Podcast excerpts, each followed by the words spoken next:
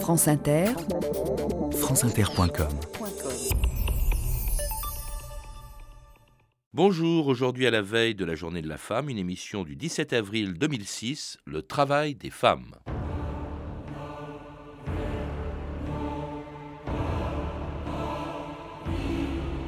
Les Français persuadent les femmes qu'elles n'ont point de génie pour les reléguer aux frontières subalternes du ménage.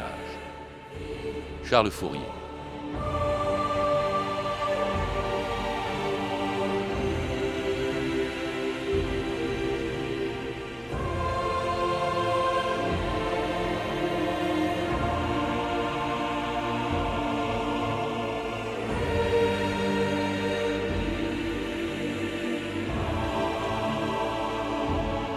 2000 ans d'histoire.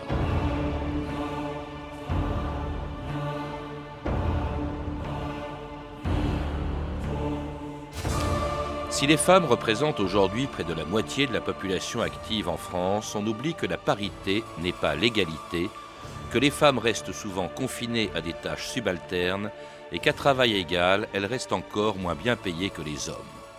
On oublie aussi qu'elles exercent souvent deux métiers et qu'en plus de leur activité salariée, si elles en ont une, elles n'ont pas abandonné pour autant les tâches ménagères dans lesquelles elles ont toujours été reléguées. On oublie enfin que bien avant d'entrer dans les usines et dans les bureaux, les femmes ont toujours travaillé, sans attendre que Simone de Beauvoir ne voie dans leur travail le principal instrument de leur libération. Pour moi, ça se réduit à quelque chose de très simple, il faut que les femmes travaillent. Et comme ça, elles ne seront plus des parasites, et elles s'en trouveront beaucoup mieux, et je crois aussi les hommes, puisqu'ils se plaignent bien souvent d'être dévorés par précisément les femmes qui n'ont pas d'autres pas d'autres métiers. Oui, vous pensez que l'indépendance économique est, est, la condition sine qua non de. Absolument, c'est à la fois le, garantie de leur indépendance, de la conscience qu'elles prendront d'elles-mêmes, des responsabilités qu'elles auront à assumer, et la base sur laquelle alors elles peuvent revendiquer des droits civiques et avoir vraiment un rôle dans la société. Et trouver par-dessus le marché leur bonheur en même temps que leur liberté. Vous travaillez, c'est entendu, vous méritez salaire. Travailler n'est pas défendu à la femme, au contraire. Mais le salaire, quand c'est-on la faridondaine, la faridondon, ce sera pour votre mari, biribi, à la façon de Barbarie, mon ami.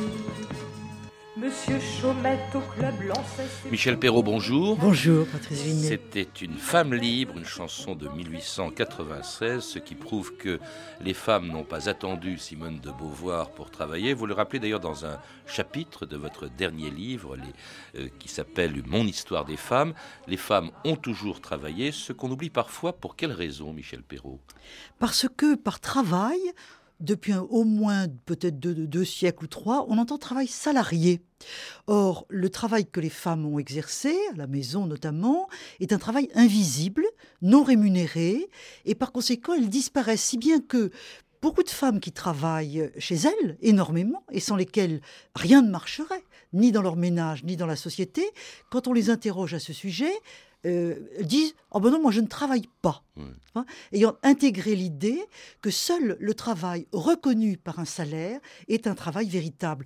Or, les femmes ont toujours travaillé. Les préhistoriens nous les montrent préparant la cuisine dans les grottes des, de l'Homo sapiens et, et, des hommes de Cro-Magnon. Elles ont toujours fait cela. Euh, et ce travail invisible des femmes, sans lui, les sociétés n'auraient jamais pu croître et se développer. C'est donc très important.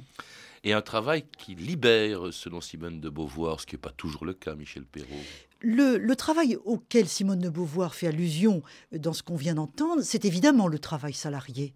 Euh, le travail salarié, pour elle, elle n'a pas tort. Euh, c'est l'accès au marché libre et à l'indépendance économique condition nécessaire de l'indépendance, évidemment pas condition suffisante. Dire que par là, elles vont arriver au bonheur, on retrouve bien là les illusions des années 1945-1950. Alors le travail des femmes, c'est souvent un travail qui est aussi pénible que les hommes, c'est même souvent un travail d'homme, vous le rappelez, à une époque par exemple, où bien entendu la France, mais aussi toute l'Europe euh, occidentale à l'époque était peuplée majoritairement de paysans, la femme travaillait au champ. La femme a d'abord été paysanne, et aujourd'hui encore, dans le monde, je pense que la majorité des femmes, en dehors de l'Europe bien sûr, sont des paysannes. Donc il ne faut pas oublier cette réalité-là. Euh, même à la campagne, euh, il y avait division du travail. Par exemple, si on prend les campagnes françaises, depuis longtemps, euh, l'homme laboure. La femme ne laboure pas. la femme est auxiliaire, la paysanne est auxiliaire dans les récoltes, elle fait les vendanges, les moissons, elle ramasse le... Bon, et surtout, elle, se, elle s'affaire dans la maison, dans la basse-cour, le puits, le lavoir, euh, le potager. Voilà véritablement les lieux de la femme. Et elle s'en va au marché comme Perrette, la Perrette de la Fontaine, peut-être court vêtue pour vendre le lait et le beurre et peut-être une poule. Euh, et c'est comme ça qu'elle accède d'ailleurs à la monnaie. Même aujourd'hui, hein, alors que évidemment l'exode rural a dépeuplé les campagnes, que les paysans et les paysannes sont beaucoup moins nombreuses, les femmes continuent de travailler, vous le rappelez, sur des tracteurs, hein, euh, dans, dans l'agriculture. Alors, pour revenir au passé, elles étaient également très présentes auprès de leurs maris dans l'artisanat et dans le commerce est extrêmement important dès le Moyen Âge. Euh, que serait un boulanger sans sa boulangère, etc. On pourrait décliner presque tous les, métiers du petit commerce. Euh, le, rapport des femmes avec le marché, le, marché, le petit marché de détail est très très important. Et d'ailleurs, on le retrouve, euh, j'allais dire, en Afrique. les femmes africaines sont très présentes aujourd'hui dans, le, dans le marché. C'est pourquoi d'ailleurs aujourd'hui, celles qui, ceux qui, celles qui veulent les émanciper pratiquent le microcrédit le petit crédit. Mais pour revenir au passé, il n'y avait pas que le marché, il y avait l'artisanat. Elles étaient dans les, ateliers, elles faisaient souvent des travaux de finition, ou alors elles portaient les produits terminés à la clientèle. Donc elles avaient un rôle d'auxiliaire important. Oui, quand même une femme sous tutelle depuis le, le Code Napoléon, sous tutelle du mari, et exerçant des travaux d'autant plus pénibles euh, qu'en plus du travail, eh bien, les femmes ont toujours partagé, qu'elles ont toujours partagé avec les hommes. Les femmes ont également eu une importante activité domestique à l'intérieur de la maison dont elles dont elles ont encore aujourd'hui le monopole, et cela malgré les progrès de ce qu'on appelait naguère les arts ménagers, et dont le salon se tenait tous les ans à Paris, euh, comme celui de 1957 avait commenté, vous allez l'entendre, par un journaliste très macho. On a chanté jadis les mains de femmes, mais pour parler le jargon d'aujourd'hui, elles restent toujours valables. L'art ménager consiste à les préserver des tâches pénibles. On disait jadis une chaumière et un cœur, on préfère aujourd'hui un cœur et une cuisine avec des meubles en acier vitrifié, monobloc, se prêtant à toutes les combinaisons et abondamment pourvus d'esclaves électriques. Telle est la philosophie de ce 26e Salon des Arts Ménagers, qui jette aussi un pont sur l'avenir avec sa cuisine de demain, à ce point parcouru d'influx électriques que les mains de femmes n'auront vraiment plus rien à faire. Si ce n'est bien sûr leurs éternels raccords de beauté. Elles sont nées pour faire rêver, pour faire rêver dans les magazines et dans les vitrines. Les femmes ont tant de frivolité, de frivolité, demande à Gisèle et à Isabelle. Elles sont nées pour balayer, pour balayer et faire la vaisselle, vider la poubelle. Les femmes ont tant d'habileté, d'habileté, demande à Hélène, et puis à Guylaine, demande à Gisèle et à Isabelle. Elles sont nées pour enfanter, pour enfanter, et savent dès l'enfance que c'est dans la souffrance.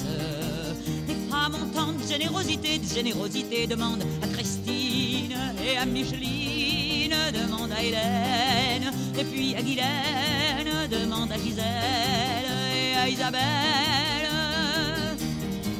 Elles sont nées pour travailler, pour travailler et faire chacune de journée dans une. Les femmes ont tant d'agilité, d'agilité, demande à Colette et Antoinette, demande à Christine et à Micheline, demande à Hélène et puis à Guylaine.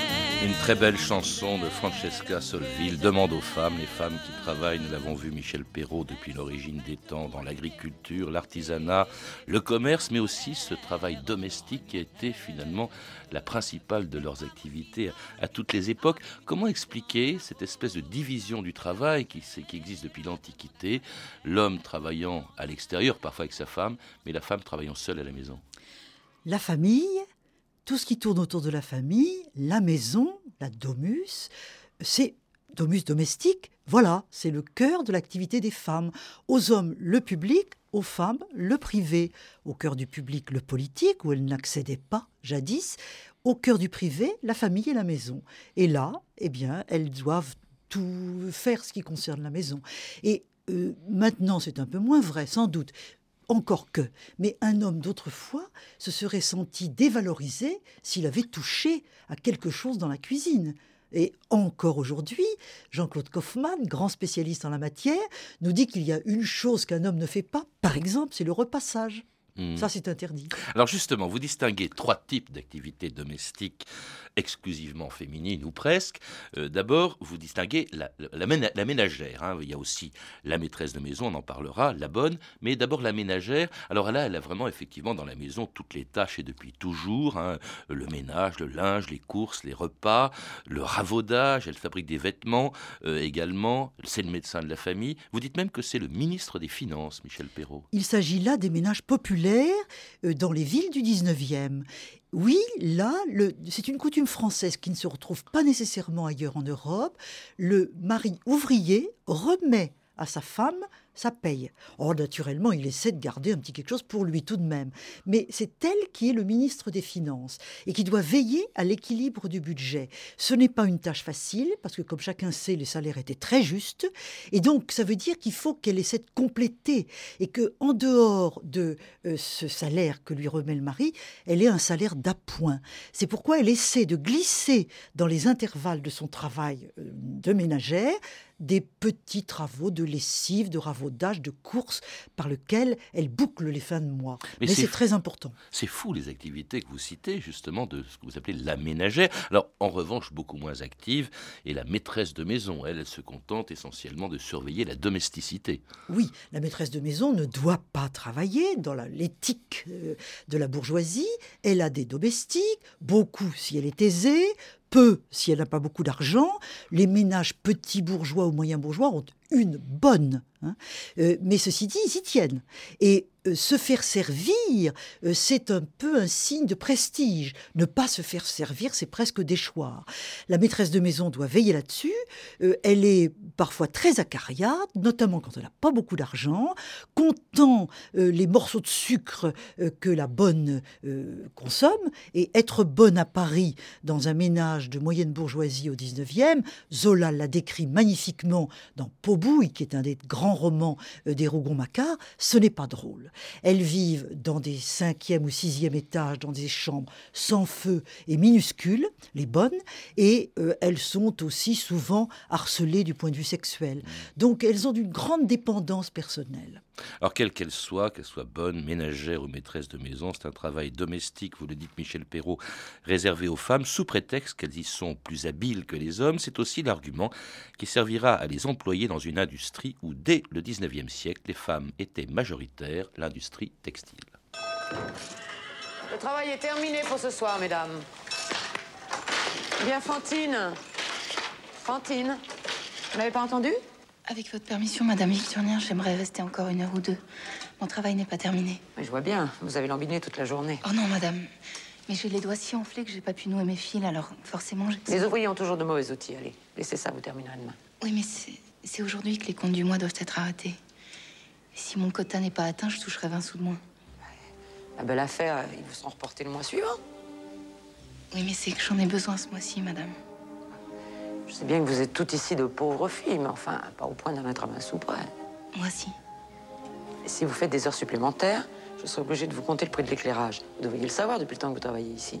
Ce que vous gagnez d'une main, vous le perdez de l'autre. Je vous prie de sortir immédiatement. Et c'était un extrait des Misérables de José Dayan, d'après bien sûr Victor Hugo, avec Charlotte Gainsbourg dans le rôle de, Fantine qui se tuait au travail pour, pour payer la pension de, Cosette. L'apparition des femmes dans l'industrie, Michel Perrault, ne date pas du XXe siècle comme on le croit souvent, c'était le cas au XIXe siècle. Et même avant, euh, au XVIIIe déjà, dans la proto-industrialisation qui a précédé l'industrialisation, qui était surtout dans des petits ateliers, voire à domicile, mais enfin, euh, au 19e, les voilà dans l'industrie textile, qui est la grande industrie de la première révolution industrielle, et qui convient, si l'on peut dire, particulièrement aux femmes et aux enfants, parce que avec les nouvelles machines, les gestes sont très simples. Euh, il s'agit de rattacher le fil, de remettre une broche en place. C'est donc fait pour des gens jeunes qui sont simplement contrôlés par des hommes. Il y a une division du travail dans ces usines. Les hommes contrôlent les machines. Une machine qui tombe en panne, c'est eux qui la réparent. Et les femmes jeunes, et elles sont jeunes parce qu'une fois qu'elles sont mariées, elles ne restent pas là. Et les enfants travaillent dans ces usines textiles filature et tissage, de coton, de laine, de soie. Et dans les activités d'ailleurs qui sont liées euh, au textile, vous les citez toutes, c'est une activité très importante qui était la couture bien sûr, mais aussi la lingerie, la passementerie, euh, les modistes, les brodeuses, les blanchisseuses. Ça, c'était aussi des travaux où les femmes, les travaux pardon, où les femmes étaient majoritaires. Oui, où elles étaient majoritaires et elles préféraient ce travail que vous venez de citer, parce que c'était dans des ateliers de plus petite taille. Et puis, elles avaient donc une sociabilité qu'elles n'avaient pas du tout en usine. Le règlement qu'on a vu dans le texte était terrible. Mais dans les ateliers, on faisait des belles choses et on pouvait parler entre soi. Marguerite Audoux a laissé un très beau livre qui s'appelle L'atelier de Marie-Claire. Euh, Marguerite Audoux qui a été un des premiers prix féminins avant 1914. Et dans ce livre-là, on voit les ouvrières entre elles à Paris et dans des conditions de travail épouvantables. dans le film, dans, le livre pardon de, Hugo, euh, on sait qu'elle sera chassée de, de l'usine de Jean Valjean parce que elle était fille mère, ce qui était absolument terrible, épouvantable à l'époque, scandaleux. Elle travaillait, dites-vous, jusqu'à 14 heures par jour, Michel oui, Perrault. Oui, jusqu'à 14 heures par jour, absolument. Les hommes aussi, hein, mais encore plus les femmes. Les femmes travaillaient encore davantage que les hommes parce qu'on considérait que euh, ce travail, euh, ça les fatiguait pas tellement de faire toujours la même chose. Donc elle pouvait bien y aller. Donc à les heures étaient très longues. À ceci près, c'est qu'en plus, on a quand même, c'était une des premières mesures sociales, on a limité euh, la journée de travail à, en 1892, à 11 heures.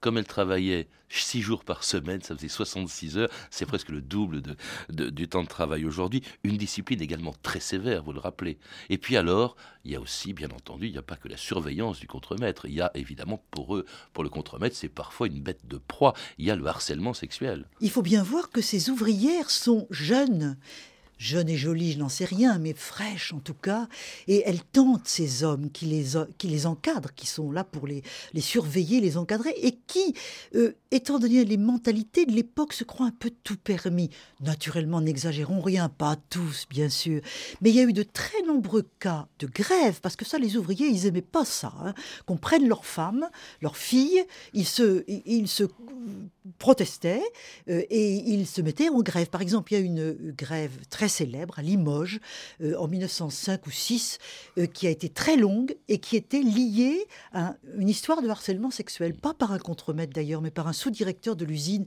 ce qui était pire encore aux yeux des ouvriers.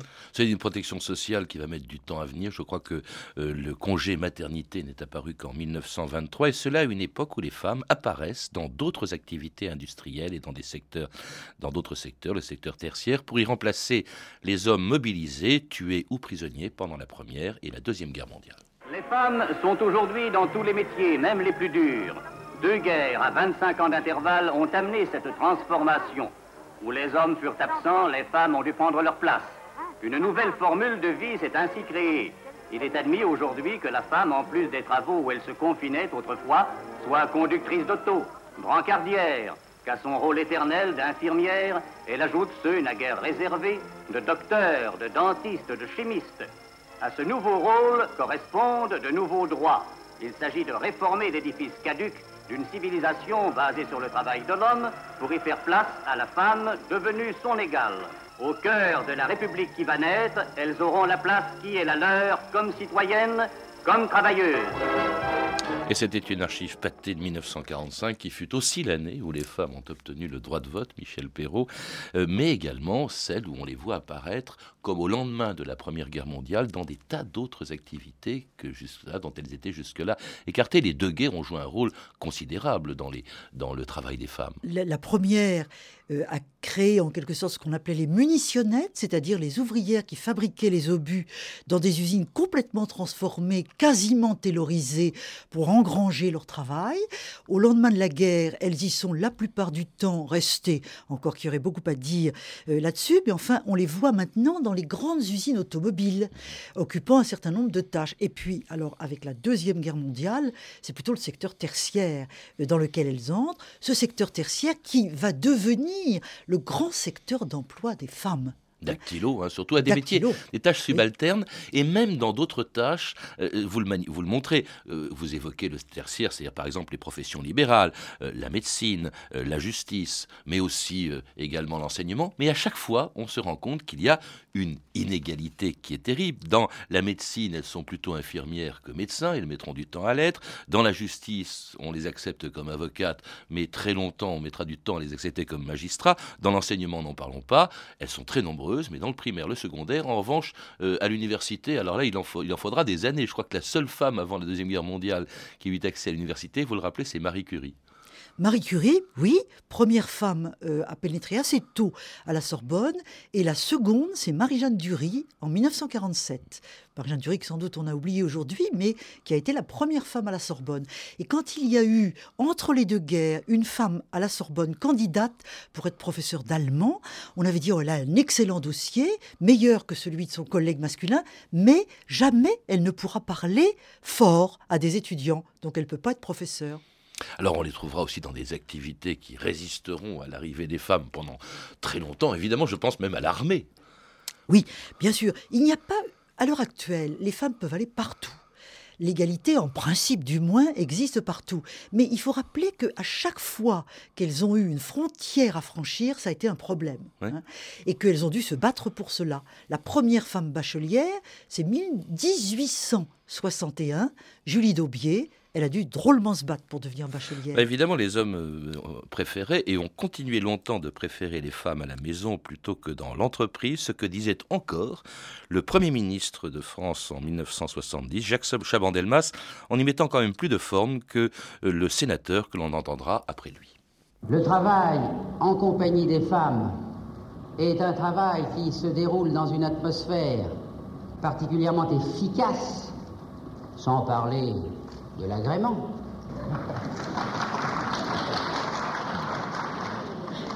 Mais aussi, comment imaginer que l'on puisse envisager la carrière féminine comme identique à une carrière masculine?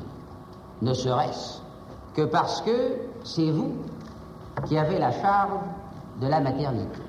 Au Palais du Luxembourg ce matin, Jacques Henriet, républicain indépendant du Doubs, a affirmé que le travail des femmes était facteur de chômage et de dénatalité, mais avec une tonalité particulière qu'il a bien voulu raconter à François Vicard. Il me paraît plus utile d'envoyer les femmes au lit plutôt que de les envoyer au travail. Il y a une catégorie de femmes que j'ai dit, que j'ai appelée celles qui vissent les boulons et qui préféreraient, croyez-le bien, rester au foyer plutôt que d'aller à l'usine. Et j'ai dit qu'il valait beaucoup mieux qu'elle soit au lit. C'est une image pour bien dire que la France est dans une situation de dénatalité particulièrement grave. Incroyable ce que l'on vient d'entendre. C'était il y a 30 ans, un sénateur dont on a oublié le nom déjà aujourd'hui. Henriet, oui. sénateur Henriet, euh, qui rappelle que les femmes sont faites pour être mères avant tout. Hein, d'une façon, euh, toujours ce côté un petit peu graveleux que, beaucoup d'hommes et ce sénateur très, très Troisième République finalement euh, avait pour parler des femmes. Les préjugés ont la vie dure. Oui, hein. préjugés ont la vie. Même Chaban, qui était un homme assez féministe, eh bien, il a ce petit ton, euh, sans parler de l'agrément.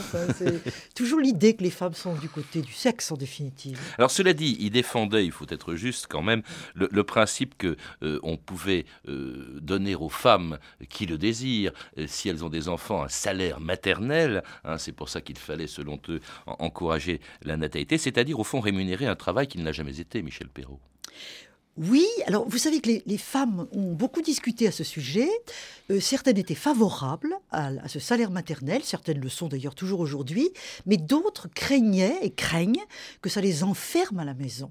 Parce que je pense qu'en France, la France est le pays en Europe qui a le taux d'activité salariée féminin le plus élevé, avec le Danemark, et les femmes en France tiennent à la fois au travail salarié, qui est quand même un gage d'indépendance, et aussi à avoir des enfants.